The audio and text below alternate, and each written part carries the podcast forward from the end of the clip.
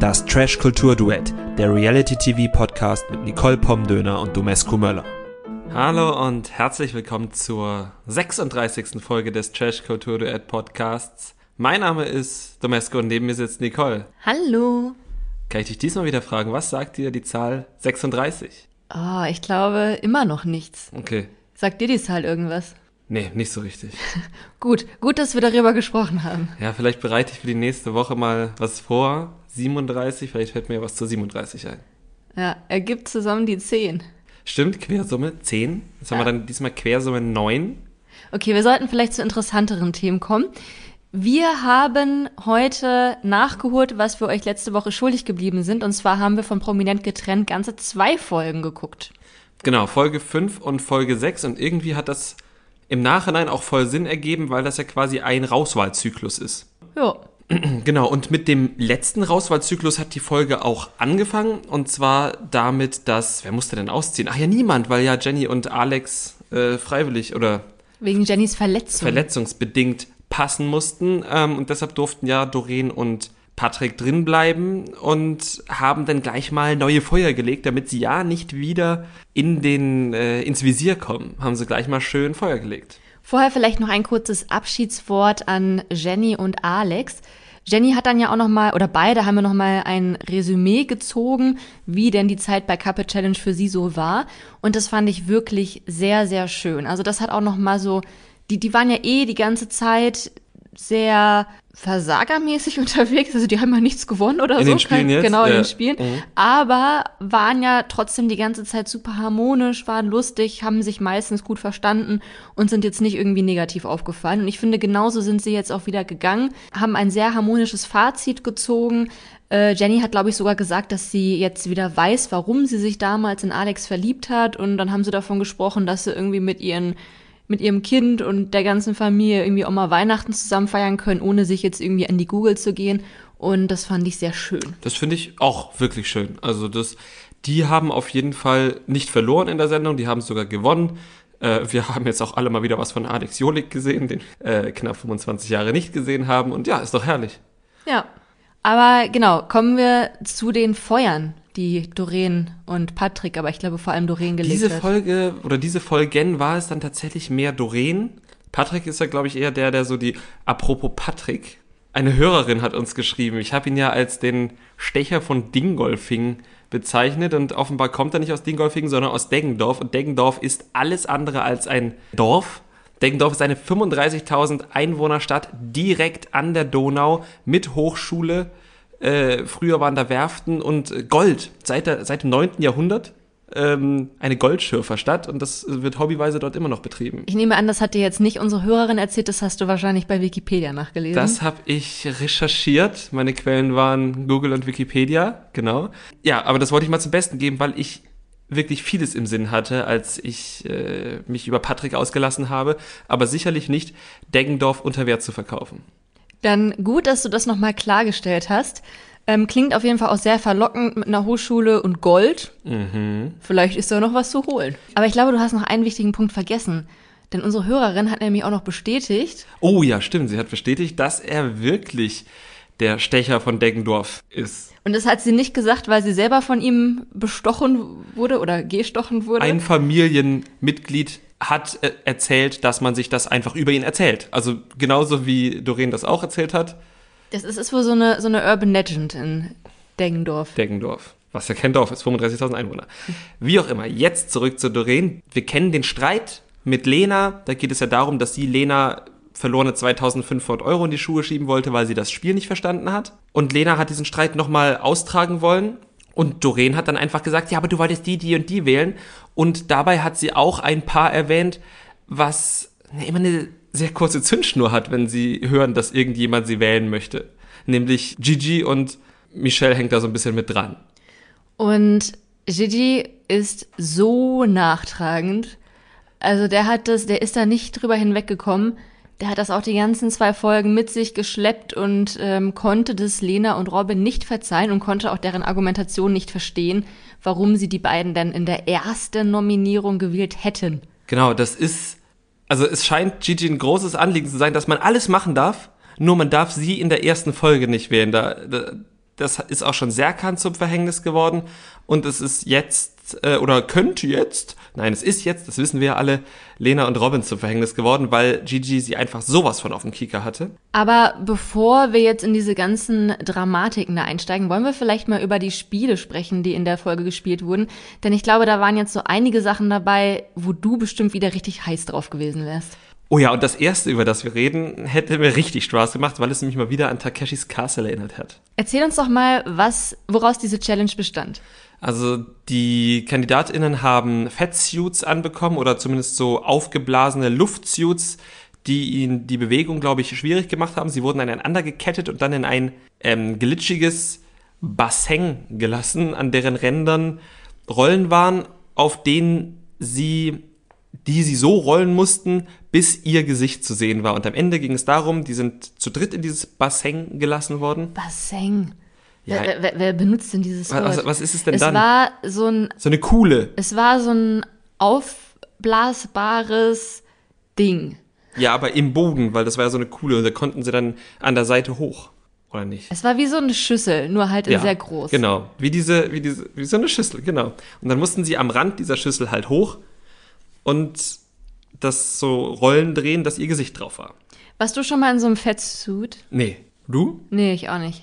Es ist ja, glaube ich, auch kein klassischer Fettsuit, das ist ein Luftsuit. Hat man ja bei Gigi gesehen, dass irgendwann die Luft bei ihm raus war. Ich glaube, da hat man nachgepumpt. Ja, ja, da, da war irgendwann die Luft raus. Eine Freundin von mir, die musste sowas zu ihrem 30. Geburtstag anziehen. Ihr Luftsuit hatte aber die Form eines Kackehaufens. Mhm. Stimmt, ich erinnere das. Ich habe äh, Ja. hab das gesehen. Die musste damit dann auch so Challenges machen und das schien nicht so einfach zu sein. Die KandidatInnen-Paare sind dann in Vorrunden gegeneinander angetreten. Erst drei Teams aus der ersten Gruppe haben sich Cecilia und Cocky tatsächlich als SiegerInnen hervorgetan. Das ist ja deine Theorie, die sind werden meine, immer meine besser. Underdogs. Mhm. Und in der anderen Gruppe haben sich Gigi und Michelle hervorgetan. Und im Finale haben Cecilia und Cocky einfach 2-0 geführt. Da ging es am Ende darum, dreimal zu gewinnen. Und am Ende hat, haben Gigi und Michelle das noch aufgeholt. Es war wirklich, wirklich spannend und man muss auch echt sagen, Gigi ist halt eine Maschine. Ne? Also normalerweise würde ich jetzt voll sagen, hier, da gehören immer zwei dazu. Und klar, also Michelle hat auch ihren Teil geleistet, aber Gigi ist halt wirklich, sobald es sich abzeichnet, dass er verlieren könnte, schaltet sich bei dem irgendwas um und der wird einfach zu so einem Roboter. Das ist schon beeindruckend. Ja, und dementsprechend haben sie sich halt auch wirklich in der, also beim dritten Mal, also für die dritte Rauswahl, zum dritten Mal gesaved. Sie waren nie, standen sie zur Wahl, weil sie immer safe waren. Und, das Und- ist dann einfach gut. Und mein persönlicher Top-Moment war, als Gigi und Michelle das dann gewonnen haben und Cecilia schon zusammengebrochen ist, kann man glaube ich sagen, dass Gigi und Michelle sich keine Sekunde gefreut haben, zumindest nicht lautstark. Sie waren, glaube ich, zu fertig auch, aber ja. Ja, aber dass sie dann halt sofort mit Cocky zusammen Cecilia einfach getröstet haben und die dann da zu viert lagen und einfach so das Leid geteilt haben. Und das war echt so ein richtig schöner Teammoment. Ja, das stimmt auf jeden Fall. Also das finde ich ähm, richtig gut. Aber vor dem Hintergrund, dass sie schon wieder gewonnen haben, fand ich es dann auch schon wieder fast lächerlich, dass er immer so angepisst ist, wenn auch nur jemand darüber nachdenkt, ihn zu wählen, weil er ganz offensichtlich wirklich, er und Michelle wirklich die stärkste Konkurrenz sind. Also sollte es eigentlich klar sein. Aber gut, ich mag Gigi ja, aber da ist es irgendwas, was mich nervt. Er, ja, er ist halt wirklich, wirklich nachtragend. Und ich glaube, selbst wenn die sich nicht nominiert hätten, würden sie nicht rausfliegen, weil sie ja auch immer so ein bisschen außen vor sind bei diesen ganzen Streitigkeiten. Das ist ja halt auch das Krasse. Erstens das und zweitens, diese ganzen Alten unterschätzen Gigi auch immer noch. Also gerade so Dominik und Patrick und so, die unterschätzen die total. ja, weil die halt auch so überheblich sind, ne? Ja, die sind halt beide so richtig, da, da quillt die Überheblichkeit aus jeder Pore. Und jetzt wissen wir sogar, dass das nicht daran liegt, dass Patrick der Geilste vom Dorf war. Nee, der ist einfach irgendein Stecher aus der Kleinstadt oder mittleren Stadt. Aus der ich will gar nicht Goldstadt. sagen, aus der Goldstadt.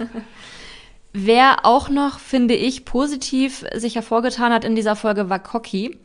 Denn er hat auch eine sehr, sehr kurze Zündschnur, aber er ist auch manchmal sehr, sehr einfühlsam.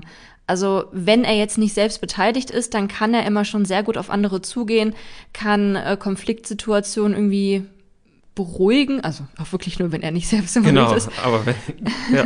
Also er hat auch dann bei Robin eben gezeigt, dass er da in der Lage ist, gute Gespräche mit ihm zu führen und äh, ihn so ein bisschen, ja, Vernunft einzuflößen. Jetzt war er jetzt nicht besonders nachhaltig, aber er hat es auf jeden Fall versucht. Und auch bei Cecilia, er ist halt in der Lage, sich zu entschuldigen und dann eben auch mal ruhig über deren Beziehung zu sprechen.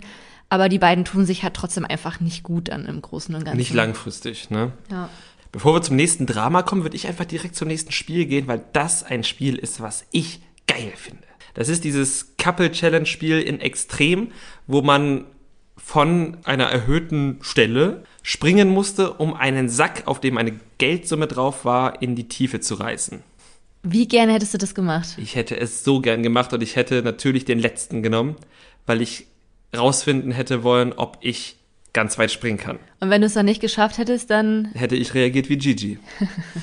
genau das hätte ich befürchtet. Ja. Aber ja, ich hätte das auch gerne gemacht. Also ich glaube, wenn ich dann da oben gestanden hätte, hätte ich schon sehr Angst gehabt, weil du vielleicht dann erst dann realisierst, dass du dann ja wirklich fällst und jetzt nicht irgendwie nur einen Meter oder so. Aber das sah schon spaßig aus. Das sah spaßig aus. Also wie gesagt, also wenn dieser Gurt so sitzt, dass im Schritt alles heil bleibt, hätte ich da richtig Bock drauf gehabt. Neben Gigi hat Maike es auch nicht geschafft. Die hatte jetzt gar nicht den letzten Sack, aber hat es halt einfach trotzdem nicht geschafft. Passiert. Es lag da jetzt auch nicht irgendwie an Angst oder sonst irgendwie, sondern sie hat einfach nicht richtig zugegriffen, wenn man es richtig sieht. Also sie ist genau zum Sack gesprungen und hat dann aber irgendwie wahrscheinlich damit gerechnet, weil sie hat ein bisschen zugegriffen, sie hat wahrscheinlich damit gerechnet, dass der nicht so fest gemacht ist. Sah so aus. Eine Sache aber noch zu diesem Spiel, weil bevor dieses Spiel losging, hat ja jemand erst äh, vorgelesen, wer da alles mitmacht und in welchen Gruppen und bla. Und ich glaube, Cocky hat vorgelesen und Cocky konnte nicht drei Worte am Stück sagen, ohne dass Markus mit C immer gesagt hat, geil, ja, geil. Und alle waren schon ultra genervt. Und Maike hat dann gesagt, jetzt halt doch mal die Schnauze, glaube ich, hat sie gesagt. Und Markus war dann wirklich ultra angepisst, weil er sich doch auch mal über irgendwas freuen darf. Aber er hat halt einfach Cocky jedes Mal mit so aggressivem geil, geil, geil unterbrochen. Und Cocky hat auch immer hochgeguckt, weil er völlig irritiert war, warum der mitten im Satz plötzlich irgendwas reinruft. Ja, Markus hat sich dann ja sogar unterdrückt, unterdrückt gefühlt, weil er seine Freude nicht ausdrücken durfte. Aber ich glaube, der ist halt eh schon mit dem falschen Bein aufgestanden, denn vorher haben wir gesehen, wie er nach dem Aufwachen Maike begrabbelt hat und gefragt hat, ob sie Bock hätte, woraufhin sie ganz klar meinte, nein. Und dann war er auch schon angepisst. Also vielleicht hat er das mit dem Geil auch nur provoz provoziert, um Auch mal sagen zu können, dass er unterdrückt wird. ja, der Arme. Erst darf er nicht ran und dann darf er nicht mal Geil sagen. geil sagen, ja. Was er dann auch nicht geil fand, war nach dem Spiel am Abend. Ähm, da gab es nämlich ein, eine Fragerunde mit intimen Fragen Oh ja. und da ist das Ganze auch nochmal so ein bisschen eskaliert. Das stimmt, weil Maike hat nämlich eine Sexgeschichte erzählt. Ich glaube, sie hat auch keinen Namen genannt und wir wissen bis heute nicht, ob die betreffende männliche Person Markus ist und wir, die Geschichte ist auch eigentlich völlig egal. Markus fand es auf jeden Fall ganz schlimm, dass Maike eine Sexgeschichte erzählt hat, weil, ja, warum eigentlich? Ich glaube, er fand das im ersten Moment gar nicht so schlimm, dass sie eine Sexgeschichte erzählt, sondern weil er dachte, dass sie über ihn spricht, weil er kam halt rein und dann hat sie ja auch sofort irgendwie aufgehört, das zu erzählen. Und also da muss ich ihn auch ein bisschen in Schutz nehmen. Ich glaube, an seiner Stelle hätte ich auch das Gefühl gehabt, als würden alle anderen gerade über mich lachen. Vor allem, weil Maike ihm dann ja auch die Geschichte nicht nochmal erzählen wollte, ähm, um ihn zu schützen, weil er dann irgendwie eifersüchtig wäre oder weil er vielleicht doch die Person aus der Geschichte war, wir wissen es nicht. Aber dann ist er natürlich wirklich der Außenstehende, der halt jetzt nicht erfährt, was so lustig war, ob die vielleicht über ihn lachen oder auch nicht. Und das ist natürlich dann schon ein unschönes Gefühl. Das stimmt. Aber in dieser Diskussion ist dann auch der geilste Satz gefallen, den ich seit langem im Fernsehen gehört habe. Maike, ich möchte jetzt einfach meine Fußnägel schneiden. Das ist fantastisch. Ist ein schöner Da, da Satz. kannst du doch bestimmt ein Meme draus basteln. Ja, vielleicht. No pressure. Ja, also die beiden sind auf jeden Fall auch kein gut funktionierendes Couple und ich warte darauf, wann sie das endlich selbst einsehen. Also im Sinne von, sie sollten gar nicht erst wieder versuchen, eine Beziehung zu führen. Mhm. Ja, absolut. Aber sie knutschen dann halt doch immer wieder rum, ne? In der Dusche sogar habe ich gesehen. Ja, Mensch, in der Dusche. Dann hat auch Michelle eine Sexfrage beantworten müssen, und zwar wie viele Sexpartner sie hatte. Und sie hat gesagt, drei, nee, vier, aber einer zählt nicht, also nur drei. Und da habe ich mich gefragt, ist das vielleicht der Poolklammerer, den sie da ausklammert? Naja, also laut Gigi hat ja eine Penetration stattgefunden, aber Genau. sie zählt den ja irgendwie trotzdem nicht Das dazu. stimmt. Jedenfalls, Das ist, ja, damit hat sie uns jetzt schon natürlich ein bisschen gekitzelt, ne? Jetzt wollen wir schon wissen, was, was war da. ja, wir würden gerne wissen, wer die drei Sexpartner sind und wer der vierte ist. Also das möchte ich schon auch nochmal explizit herausgearbeitet haben. Also zwei Sexpartner wissen wir ja eigentlich safe. Der eine wird Gigi sein und der andere äh, ihr Freund, mit dem sie bei Temptation war. Ich weiß gar nicht mehr, wer das war. Also Oh, ich weiß noch, wie er Matteo. aussieht. Matteo hieß er, genau. Matteo, das wird der zweite sein. Der Poolklammerer ist dann entweder der dritte oder der dritte in Klammern. Aber gut, äh, ist ja auch nicht so wichtig. Viel wichtiger ist eigentlich, dass tatsächlich jetzt aus Robin, wahrscheinlich nicht zum ersten Mal, aber mal wieder was rausgeplatzt ist und ähm, Lena ihm dann auch mal eine konkrete Ansage gemacht hat. Ja, das stimmt, völlig zu Recht. Nur bei dem Spiel hat Lena auch eine Frage sehr kritisch beantwortet. Und zwar wurde sie gefragt, ob sie noch mit ihrem Ex, der eben da im Haus sitzt, noch mal Sex haben würde. Und Lena hat halt nicht irgendwie gesagt, oh, will ich nicht beantworten oder nee, eher nicht oder hm, ja, vielleicht, keine Ahnung. Sie hat halt so richtig einen auf cool gemacht und gesagt, ja klar, warum nicht? Und ich finde, man hat so richtig daraus gemerkt, dass das so die soziale Erwünschtheit ist, die gerade aus ihr spricht. So von wegen, ich möchte jetzt so möglichst cool und lässig wirken und ich habe doch kein Problem mit meinem Ex. Aber so angespannt, wie die Situation bei den beiden ist, hätte sie es, glaube ich, sie hätte es nicht schlimmer beantworten können. Ja, ich hätte auch definitiv halt gesagt, einfach nur, um halt die Fronten zu klären, hätte ich halt auf jeden Fall gesagt, nein. Auch wenn es nicht der Wahrheit entspricht, weil wir in der nächsten Folge erfahren haben, dass da ja definitiv auch nach dem Ende der Beziehung was lief, weil Robin ja gesagt hat, ich hatte nur eine Ex, aber mit der hatte ich Sex. Ähm, so ähnlich hat er das gesagt. Also war völlig unnötig. Ich fand es aber noch ein bisschen unnötiger, was er dann für ja, für Sachen losgelassen hat. Also er wollte ihr einreden, wie sie sich gerade fühlt oder warum sie dies tut oder warum sie das tut. Und ich habe immer grundsätzlich, egal ob Mann oder Frau, ein Problem damit, wenn jemand jemand anderem einreden möchte oder erklären möchte, wie er oder sie sich gerade fühlt und was in ihrem oder seinem Kopf vorgeht. Weil da denke ich mir halt immer, das weiß man schon selber. Es war ja auch wirklich so, dass er gesagt hat, als wir zusammen waren, hast du dir eingeredet, dass du unglücklich bist und jetzt redest du dir ein, dass du glücklich bist. Also da funktioniert irgendwas nicht bei dem. Aber ich bin, gebe dir da voll, vollkommen recht. Also das war auch keine Rechtfertigung, dass Lena sich jetzt vorher irgendwie blöd verhalten hat, dass er sich jetzt so verhalten darf. Der musste halt echt einen Schlussstrich ziehen. Der, man merkt jetzt halt auch wirklich, dieses Verhaltensschema, das Lena ja die ganze Zeit beschreibt, wie er sich nach der Trennung verhält, auch dass er dann am nächsten Tag dann wieder so der perfekte, liebe Typ war, der dann Frühstück ans Bett bringt und ein Tränchen vergießt und kuschelt und so, ne? Also halt so diese zwei Seiten, das ist nicht gesund. Mhm, definitiv auch dieses, das hat sie, ich weiß gar nicht, in welcher Folge sie das beschrieben hat, aber dieses Reinzecken, dass sie gefühlt, äh, dass Robin gefühlt mit ihrer ganzen Familie täglich telefoniert. Es ist dann, ist dann schon, wir sind zu weit weg. Aber ich hätte jetzt trotzdem irgendwie das Wort Besessenheit in den Mund genommen von dem, was wir da jetzt sehen und was Lena beschreibt. Und das ist dann halt insgesamt auch nicht gesund, wo wir wieder am Anfang wären, wo du gesagt hast, wenn sie das doch weiß, warum ist sie denn in diesem Format dabei? Es ist ganz schwierig. Also natürlich kann man sich auch denken, vielleicht möchte sie einfach eine normale Beziehung zu ihm, weil er ja sehr lange sehr wichtig war. Aber man sieht ja sehr deutlich, dass er dafür nicht bereit ist. Ja, man sieht in dieser Staffel prominent getrennt, aber auch wirklich, warum diese ganzen Paare getrennt sind. Also da ist jetzt kein Paar, bei dem ich mir jetzt denke, och, bei denen wäre es doch schön, wenn es da noch mal ein Liebes-Comeback geben würde. Ähm, ich meine, über Cecilia und Cocky haben wir schon gesprochen.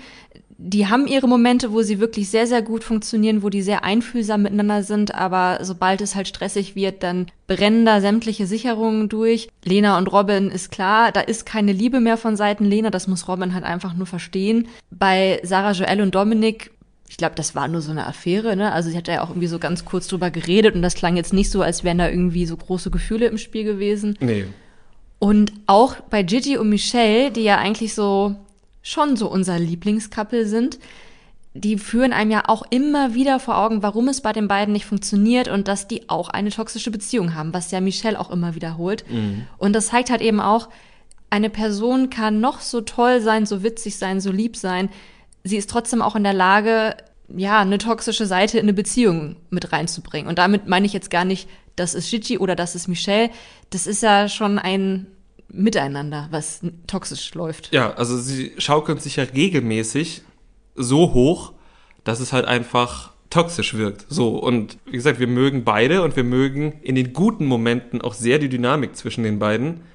Aber so schockiert sind wir dann halt auch in anderen Momenten, wenn beide aus Mücken regelmäßig Elefanten machen. Ja, wie man das ja auch mit der Nase gesehen hat, dass er ihr da mit dem Ellenbogen auf die Nase ist und das tat ihr sehr, sehr weh.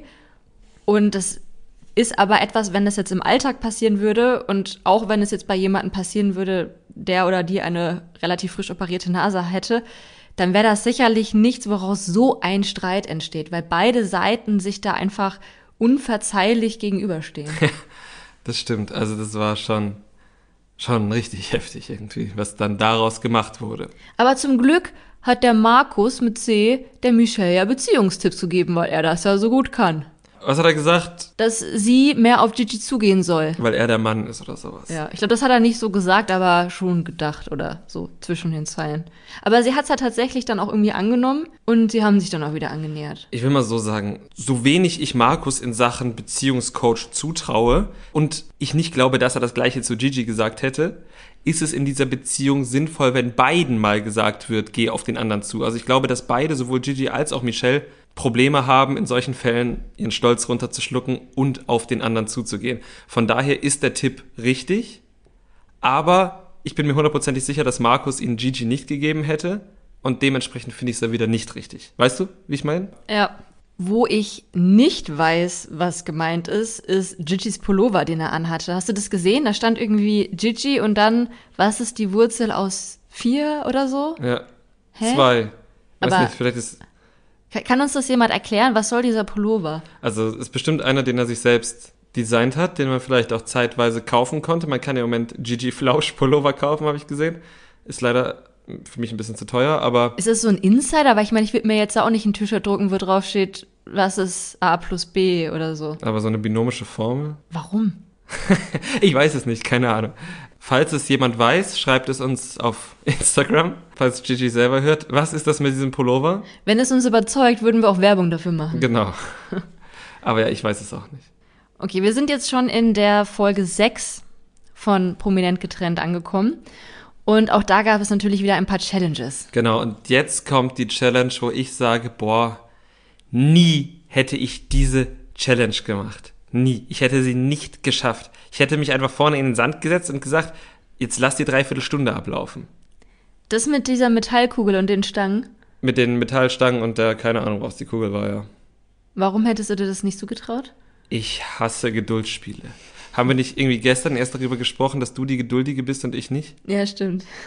ich wäre wahnsinnig geworden. Natürlich hätte ich versucht, meine Geschicklichkeit da in irgendeiner Form auszuspielen und ich glaube, ich bin schon ziemlich geschickt und wahrscheinlich wären wir auch schadlos über die ersten drei Hindernisse gekommen, aber dann hätte mein Geduldsproblem eingesetzt, weil spätestens bei Hindernis Nummer vier wäre sie uns einmal runtergefallen. Das hätte ich vielleicht gerade so noch vertragen. Sie wäre uns schon beim ersten Hindernis runtergefallen, weil ich glaube, dass das eine Challenge ist, die für kleine Leute sehr, sehr schwierig ist und auch für Paare, die einen Größenunterschied haben.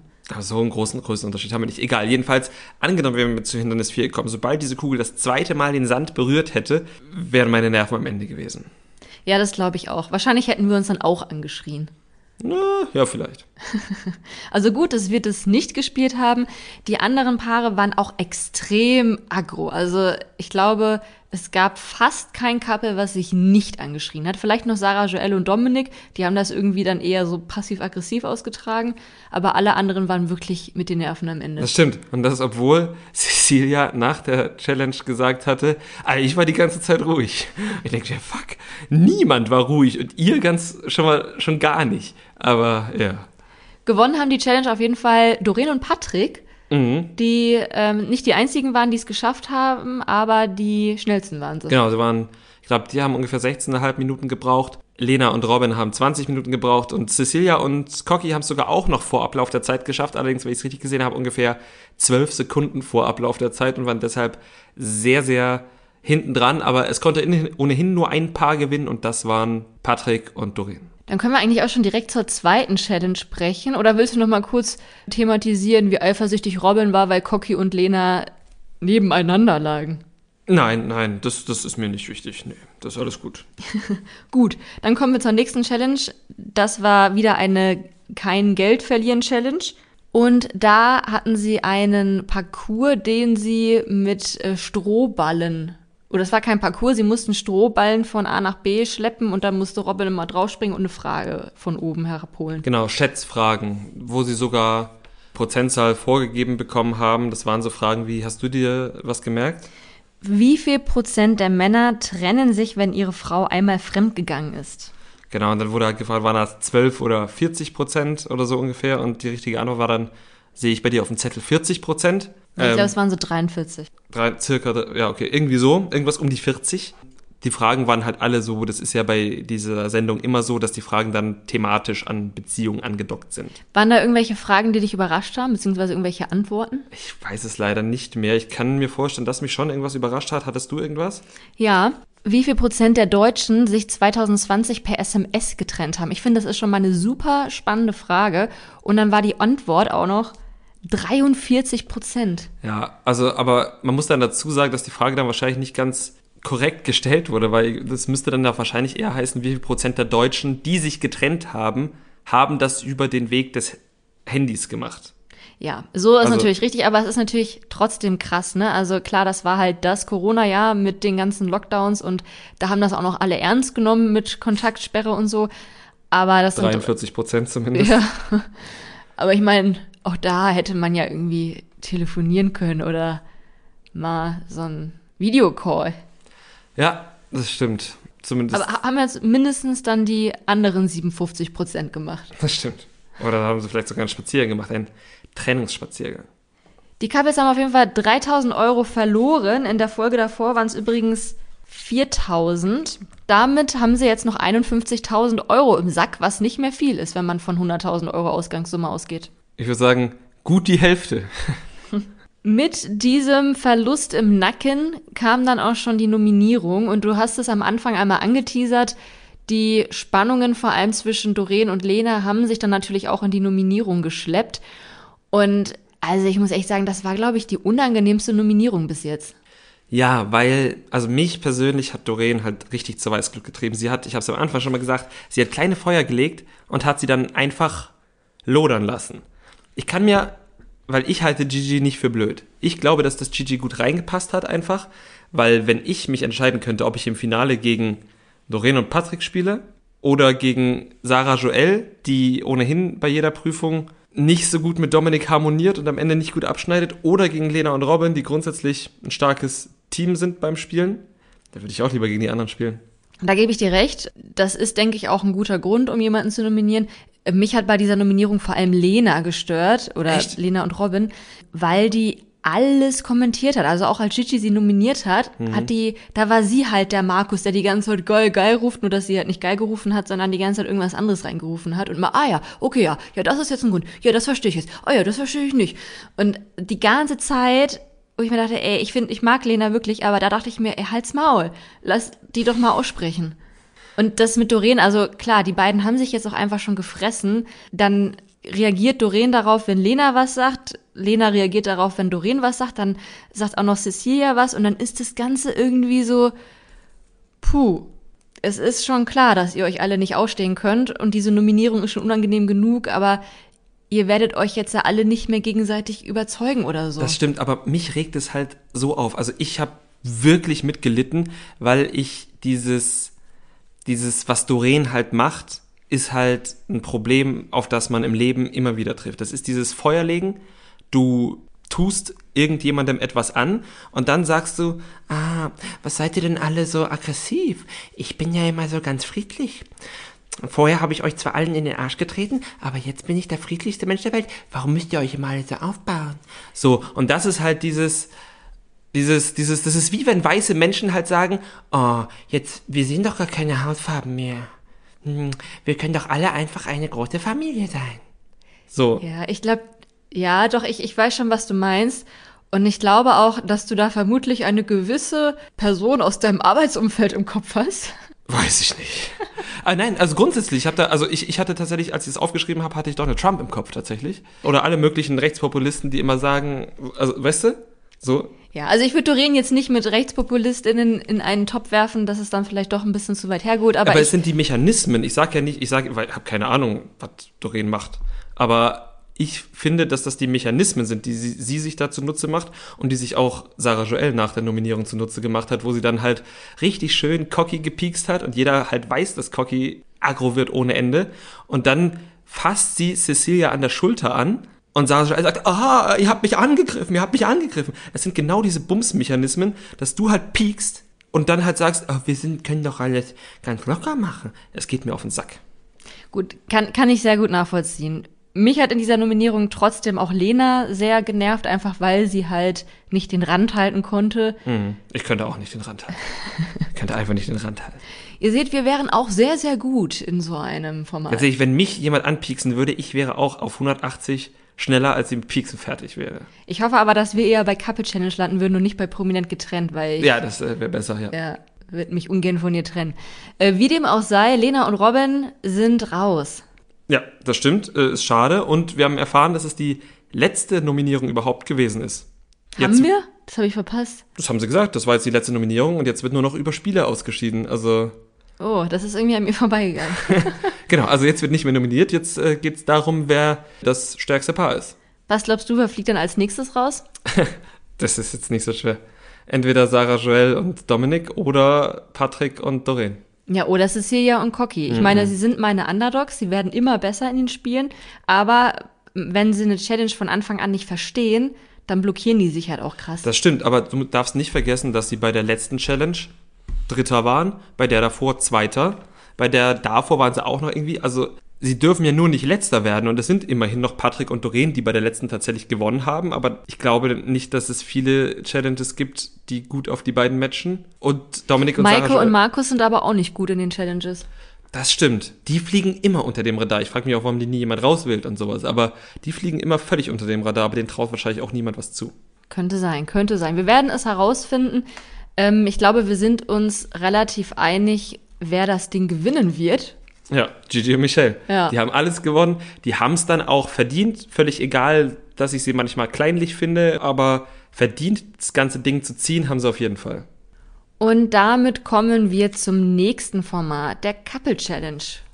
Genau, da geht es um Folge 4 und das beginnt mit der Auflösung des Rätsels von letzter Woche. Wir haben beide die Wette verloren. Wir haben sie beide verloren, wobei du ja im Endeffekt sogar fast noch näher dran bist.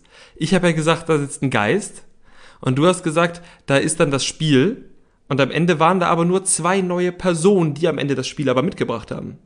Ja, stimmt. Ich war schon näher dran, aber auch nicht so ganz. Du warst wahrscheinlich näher dran, weil ich gesagt habe, dass es ein Geist ist. Jedenfalls war es kein Geist, sondern zwei sehr lebendige junge Männer aus dem Rheinland, Dan und Michael aus Köln und Düsseldorf. Hieß er nicht Michael? Nee, Michael, ne? Ich habe ihn mir als Michael. Ach, scheiße, schreibt man gleich, ne? wir sagen jetzt Dan und Michael und ich glaube, er hieß auch Michael. Okay. Falls nicht, werden wir das beim nächsten Mal berichtigen. Dann schreibt uns das bitte. Ja. Aber wir sagen ja auch Calvin, also sagen wir auch Michael. Aber ihn nennen wir jetzt, also den anderen nennen wir jetzt schon Dan und nicht Dan. Nein, der hat, also da weiß ich definitiv, dass er sich als Dan vorgestellt hat, aber, aber Dan ist auch ein ganz normaler Vorname. Mein Opa hieß tatsächlich so. Marius Dan. D-A-N. Deine Opas hatten immer ganz schön viele Vornamen. Zwei. Marius Dan. Das sind zwei Vornamen. Gut, wir bleiben trotzdem bei Dan. Die beiden sind jetzt neu drin. Sie sind ein Freundschaftscouple, wenn ich das richtig verstanden habe. Ja, habe ich auch so verstanden. Genau, Michael ist nämlich verheiratet und Dan ist der ewige Single. Jetzt will ich die ganze Zeit Dan sagen. Ist ein Ähm, schöner Name. Woher kennt man die beiden? Ich kannte sie jetzt leider nicht, aber Dan könnte man von Prince Charming kennen, da war da mal Teilnehmer. Genau, 2019, wenn ich es bei seinem Instagram richtig gesehen habe. Die Staffel haben wir leider nicht gesehen, Nee. die müssen wir nochmal nachholen. Und äh, Michael oder Michael ist Podcaster, Genau. also ein Kollege quasi. Genau, und die beiden haben sich gleich ganz gut eingefügt, haben allen Hallo gesagt. Ja, sie haben ein Hallo gesagt, aber Tommy und Sandra haben ihn nicht so wirklich Hallo gesagt oder nur so Hi. Ja, genau, die waren, glaube ich, ein bisschen angepisst, dass da jetzt die schon drei Challenges gemacht haben und jetzt da jemand kommt, der da die noch nicht machen musste. Die nehmen das schon ernst mit dem, wir sind ja nicht hier, um Freunde zu finden. Stimmt. Die sind da, um zu essen und am Ende die Gewinnsumme mit nach Hause zu nehmen. Ja, Essen war auch in dieser Folge wieder ein sehr, sehr großes Thema. Wir hatten uns auch schon beim letzten Mal darüber unterhalten. Und in dieser Folge gab es die Situation, wo die meisten der anderen gemeinsam im Whirlpool saßen, während Tommy und Sandra gekocht haben, weil sie Hunger hatten. Also sie haben jetzt auch nicht den anderen irgendwie gesagt, hey, wollen wir essen? Wir würden was kochen. Haben halt einfach losgelegt, äh, was an sich, glaube ich, völlig in Ordnung ist, aber irgendwie scheint die ganze Essenssituation schon vorher angespannt gewesen zu sein und dann, ja, ist das irgendwie zum Konflikt gekommen. Auch gar nicht offen, sondern erst bei der Nominierung später, wenn man halt so will. Und das finde ich halt krass, weil das offenbar immer nur so rumgewabert ist. Und dann aber bei der Nominierung, ich greife da nur ganz kurz vor, die Leute dann schon wieder sich gar nicht so einig waren, ob das immer noch so ist. Das heißt, haben Tommy und Sandra bei zweieinhalb Mahlzeiten mal etwas zu viel gegessen? Und das ist jetzt nicht mehr so. Und jetzt kochen sie halt für alle und sind halt dort die Köche für alle und alle anderen finden das trotzdem scheiße. Verstehe ich das richtig? Ich habe es auch nicht so ganz verstanden. Ich glaube, das ist auch sehr, sehr schwierig, das zu beurteilen, wenn man nicht selbst mit im Haus ist, weil das ja wirklich etwas ist, da musst du bei jeder Mahlzeit irgendwie dabei sein, um zu gucken, packen die sich wirklich immer mehr als alle anderen auf den Teller, sind die da wirklich irgendwie immer so unterwegs, dass sie nicht teilen. Wir haben das ja letztes Mal auch schon mhm. beurteilt von dem, was wir wissen. Aber jetzt nach der Situation fand ich es auch irgendwie alles so sehr unklar. Und das rechtfertigt natürlich auch nicht, dass die da im Whirlpool sitzen, über Tommy und Sandra herziehen und dann nicht mal checken, wenn Sandra direkt an denen vorbeiläuft und dann, als sie checken, auch nicht irgendwie sich entschuldigen oder so. Ja. Man hat dann die Szene gesehen, dass ähm, dann später eben beim Essen Antonia, glaube ich, versucht hat, mhm. ein konstruktives Gespräch zu suchen und irgendwie versucht hat, hier zu sagen, hey, es wäre cool, wenn wir beim Mittagessen irgendwie uns immer alle absprechen könnten. Aber das ist dann auch nicht gefruchtet. Man muss ja tatsächlich sagen, es scheint auch, also wenn Tommy und Sandra in der O-Ton-Situation sind und sich selbst dazu äußern, das ist ja auch immer ganz wichtig, das mit zu beurteilen, dann macht es tatsächlich den Eindruck, als hätten die beiden einen ganz ordentlichen Appetit und würden ich sage jetzt nicht, dass sie gar nicht drauf achten, was mit den anderen ist, aber wenn sie Hunger haben, möchten sie auch, dass dieses menschliche Bedürfnis befriedigt wird. Wir haben bei der letzten Couple Challenge Staffel haben wir immer wieder darüber gesprochen, dass wir es nicht verstehen können, warum sie die Kandidatinnen hungern lassen und dass wir finden, dass das halt unnötig ist, weil das ist eh schon spannend genug, da gibt es eh schon genug Konflikte, da muss jetzt nicht noch diese künstliche Überreizung durch Hunger und Futterneid entstehen. Mhm. Bei der Staffel kann ich es jetzt besser verstehen, warum sie das machen. Ja, weil es zum ersten Mal funktioniert. Weil es zum ersten Mal funktioniert und ja, auf einer gewissen Art irgendwie auch lustig ist, aber irgendwie nervt es mich auch trotzdem.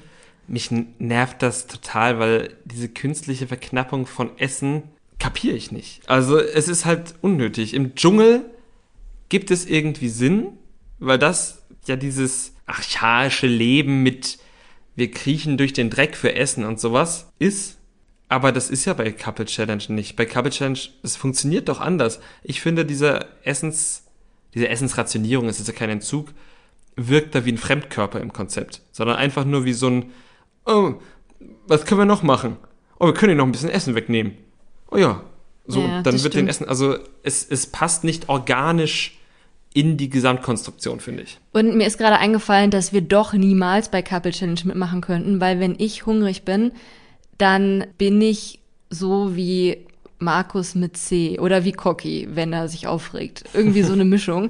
Ich bin dann auf jeden Fall sehr toxisch und ich würde wahrscheinlich uns dann schon am ersten Tag total unbeliebt machen und dann wären wir rausgewählt. Das kann sein, aber wir würden natürlich in der Exit Challenge brillieren. Oder du würdest dann immer heimlich für mich irgendwie so Essen klauen und mir das dann heimlich unter der Decke irgendwie zustecken. Aber dann, wenn du erwischt wirst, dann bist du der Unbeliebte. Ja, aber wir würden ja trotzdem in der Exit Challenge gewinnen. Okay. Na dann, Leute, wählt uns in die Couple Challenge. Genau, aber immer wenn neue Leute einziehen, gibt es dann ja trotzdem noch ein kleines Gimmick. Und zwar haben Michael und Dan Wein bekommen. Der wurde aber nur ausgeschenkt, wenn die anderen Fragen zu ihrem, ja, ihrem intimsten Gedanken beantwortet ich, ich haben. Ich glaube, es waren alles Sexfragen. Sexfragen, ja. Aber das hast du schön umschrieben. Ja, danke. Genau, da waren so Fragen dabei, welche drei Dinge gehen für dich im Bett gar nicht? Hattest du schon mal die Situation, dass du dir beim Sex dachtest, oh, wann ist das endlich vorbei? Alles relativ unkritische Fragen. Dann gab es aber an Denise die Frage, was, wie alt der älteste Mann war, mit dem sie je Sex hatte, also wie groß der Altersunterschied war. Und ich habe es nicht verstanden, aber irgendwie hat das bei ihr und Micha zu einer Diskussion geführt. Hm, ich glaube, dass Denise halt gesagt hat, der war 13 Jahre älter und irgendwer, vielleicht war es Micha, aber das hat man nicht so ganz mitgekriegt, hat gesagt, wie alt war der? 50? Und das würde ja bedeuten, dass sie die 37 ist. Sie ist aber erst 35 und der Sex mit dem 13, Jahr, 13 Jahre älteren Mann war, als sie 20 war und er 33. Und naja, gut, ich habe irgendwie manchmal auch so das Gefühl, Denise braucht auch nicht unbedingt einen Grund, um an die Decke zu fahren. Aber da war, glaube ich, ihr Problem, dass Michael es wohl komisch fand, dass sie einen 13 Jahre älteren Mann hatte, obwohl Denise selbst, glaube ich, elf Jahre älter ist als Michael. Ja, also ich habe es nicht gecheckt, wer da jetzt irgendwie was gesagt hat. Schlimmer war dann aber auch die Frage, die danach kam. Und zwar wurde Micha gefragt, mit welcher Person aus der Lodge er Sex haben würde, die jetzt nicht sein Couple ist. Und er hat diese Frage tatsächlich ehrlich beantwortet. Und zwar der Laura genannt. Und ich kann sehr gut verstehen, dass Denise das kacke fand. Ja, zumal sie ja auch vorher schon den Gedanken hatte, dass sie eifersüchtig auf sie ist. Ja, und selbst wenn nicht, ne, also wenn ich mir vorstelle, wir würden dann tatsächlich äh, da bei Couple Change sitzen, also ihr merkt, ne, der Gedanke verfestigt sich, und du würdest dann sagen, ja, klar, ich liebe meine Frau, aber ich könnte mir auch vorstellen, mit der Sex zu haben. Das ist halt einfach ungeil, ne? Also da will, glaube ich, niemand in der Situation sein, außer irgendwie man sagt, oh ja, gut, das könnte ich mir auch vorstellen, lass uns da doch mal fragen, ob ein Dreier drin wäre oder so ginge ja auch, aber ähm, gerade mit der Vorbelastung ist das natürlich nicht cool. Da kann ich sehr gut verstehen, dass Denise da verletzt war. Was ich aber nicht verstehen kann, war, wie sie ihre Verletzung begründet hat. Sie hat ja, also sie konnte einfach nicht sagen, du hast mich verletzt mit dem, was du gesagt hast, sondern hat irgendwie da ihre Mutter und ihre Oma und ihre den ganzen Freundinnenkreis da reingeschoben, so stellvertretend. Und ähm, ja, da kann ich dann auch wiederum verstehen, dass es Micha nicht gecheckt hat, was jetzt das Problem ist. Ja, genau. Also ich habe es dann auch nicht verstanden, jetzt wo du es, also klar, ich habe es auch vorher verstanden, was das eigentliche Problem war, aber sie hat es wirklich so merkwürdig artikuliert, dass ich kurz gedacht habe, was war eigentlich nochmal genau das Problem. Aber ja, das stimmt sowas. Ja, und dann hat auch irgendwie mit einer ganz komischen Schlussfolgerung, dass er ja jetzt irgendwie dann dadurch jetzt gezeigt hätte, dass sei ihre Mutter ihm scheißegal wäre und also wo man sich dachte, was hat denn jetzt die Mutter in dem Ganzen damit zu tun? Also er hat ja nicht gesagt, dass er mit der Mutter schlafen würde, aber ähm, vielleicht wäre das die richtige Antwort gewesen. Vielleicht wäre das die richtige Antwort gewesen, ja. Wie dem auch sei, die beiden haben halt auch mal wieder gezeigt, dass deren Kommunikation einfach nicht funktioniert. Nee, absolut nicht. Und das hat dann fast zur Trennung geführt, aber nicht ganz. Denn Micha hat sich am nächsten Morgen noch entschuldigt und sogar auch gesagt, dass er was fürs Leben gelernt hat. Ich glaube, seine Lektion an diesem Tag war, wenn ich gefragt werde, ob ich mit jemand anderem als meiner Freundin schlafen möchte, halte ich die Fresse. Und das ist ja schon mal ein großer Lernerfolg. Das stimmt. Wer nicht so einsichtig war, war Didi.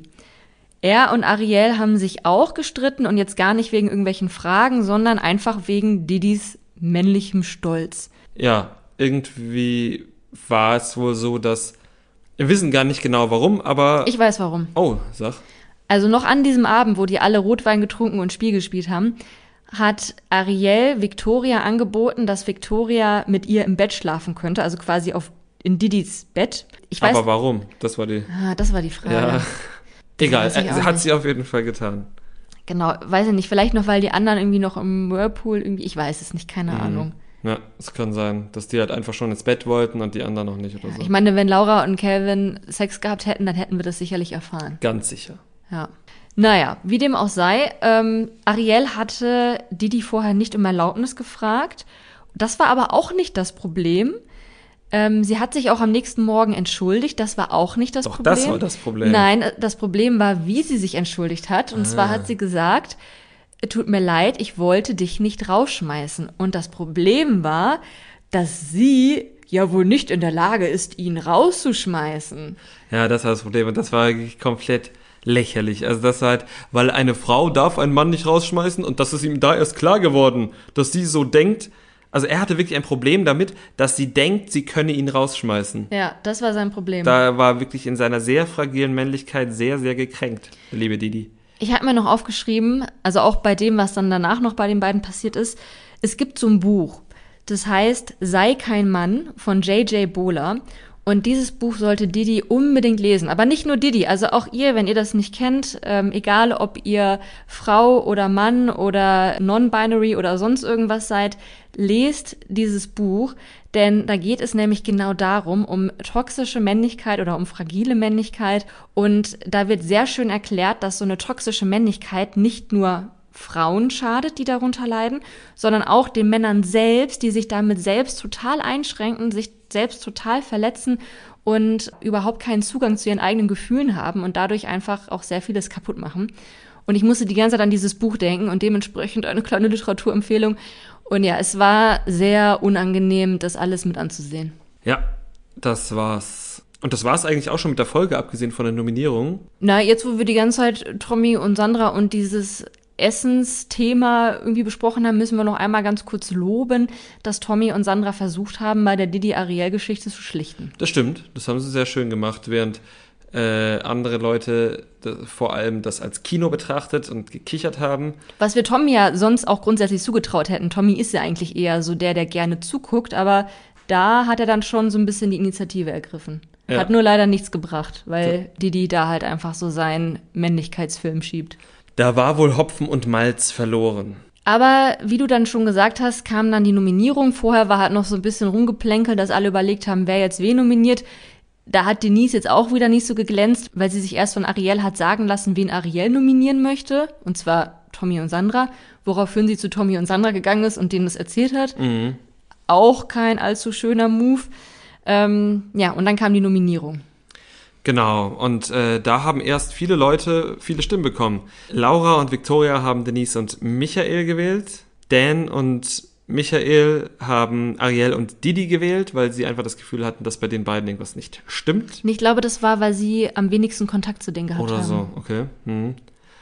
Dann waren Antonia und Patrick dran, die haben Tommy und Sandra gewählt, weil sie, ja, weil sie sich so ein bisschen abkapseln, ne?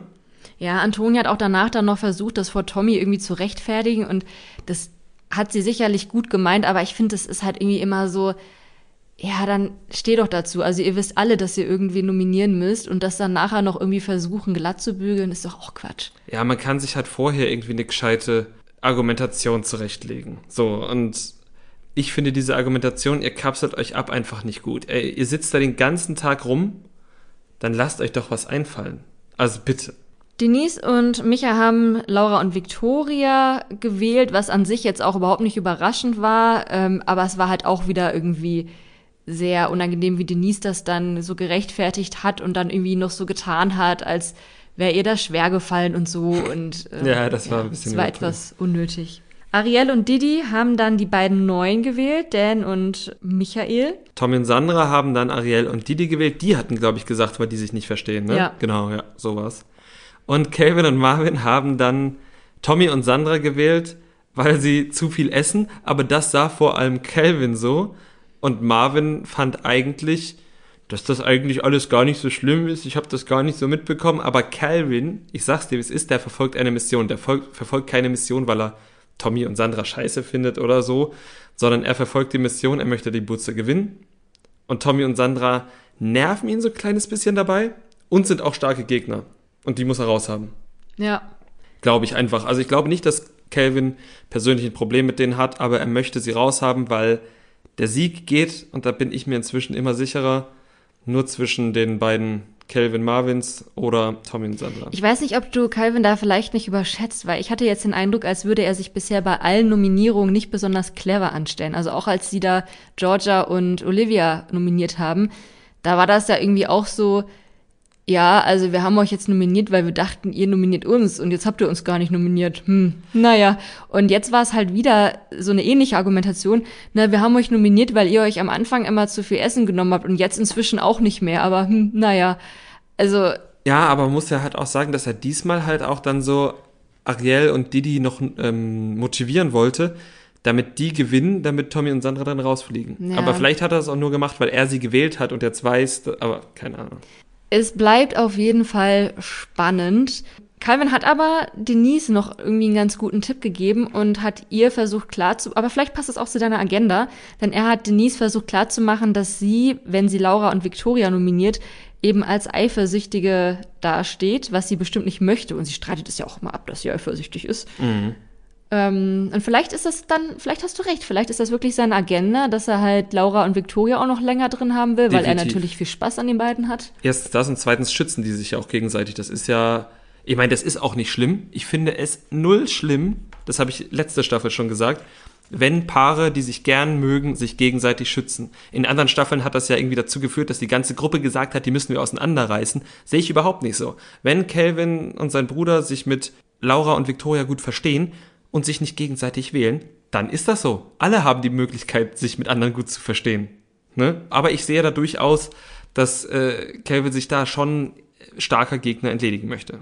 Zwei GegnerInnen sind von ganz alleine gegangen. Didi und Ariel haben sich nämlich tatsächlich dann noch vor der Exit Challenge, die sie eigentlich gegen Tommy und Sandra hätten antreten müssen, getrennt. Mhm. Beziehungsweise Didi hat den Schlussstrich gezogen. Ähm, ich kann nur sagen, gut für Ariel. Ja. Lauf, soweit du kannst. Komm nicht zurück zu diesem Typen und such dir einen Mann, der dich mit Respekt behandelt. Ja, da kann man, glaube ich, nicht mehr zu sagen. Viel Erfolg. Ja, und dann gab's ein Briefchen, weil, was könnte man denken? Vielleicht gar keine Exit-Challenge. Oder Olivia und Georgia kommen zurück. Aber es war lediglich ein Brief, unter dem stand, dass Tommy und Sandra sich ein Gegnerinnenpaar für die Exit Challenge aussuchen dürfen. Und zwar aus den drei anderen Paaren, die jeweils schon eine Stimme bekommen haben. Und das waren Michael und Denise, das waren Laura und Victoria und Dan und Micha. Und wen hättest du genommen? Also das war jetzt der Cliffhanger, wir wissen es noch nicht, aber Also als Tommy und Sandra hätte ich auf jeden Fall. Okay, nee, meine Strategie geht nicht auf. Ich wollte gerade sagen, ich hätte auf jeden Fall die gewählt, die ich selbst nominiert habe, aber das waren ja Ariel und Didi. ja. Ähm, also Denise und Micha hätte ich vermutlich nicht genommen, weil das sind ja deren Verbündete auch so ein bisschen. Das sind ja die einzigen, mit denen sie sich so schon besser verstehen. Dan und Michael ist wahrscheinlich schwierig, weil sie die noch nicht einschätzen können. Die wissen noch nicht, wie stark die sind. Bei Laura und Victoria wissen sie aber schon, dass sie sehr stark sind. Also wahrscheinlich hätte ich dann doch Dan und Michael genommen. Ich hätte Micha und Denise genommen, einfach weil ich mir bei denen sehr, sehr sicher wäre, dass ich gewinne. Und du musst jetzt erstmal gucken, dass du da rauskommst. Auch wenn du dir da die letzten Verbündeten in Anführungszeichen da kickst, bist du dann trotzdem erstmal eine Runde weiter. Ja, das stimmt auch. Und ich glaube auch, dass sie die genommen haben. Also das ist wieder nur ein sehr, sehr wackeliger Verdacht. Aber wir haben eben im Teaser gesehen, wie Tommy und Sandra dann diese Exit Challenge dann bestritten haben. Und man hat dann eine weibliche Stimme gehört, die gesagt hat, fick dich. Fick dich. Und das war eben der Hinweis. Das klang dann doch sehr stark nach Denise. Vielleicht Genau. war das auch wieder nur gut zusammengeschnitten, wie auch immer. Und ähm, es sind dann doch andere geworden. Aber ja, wir müssen jetzt noch uns eine Woche gedulden. Genau.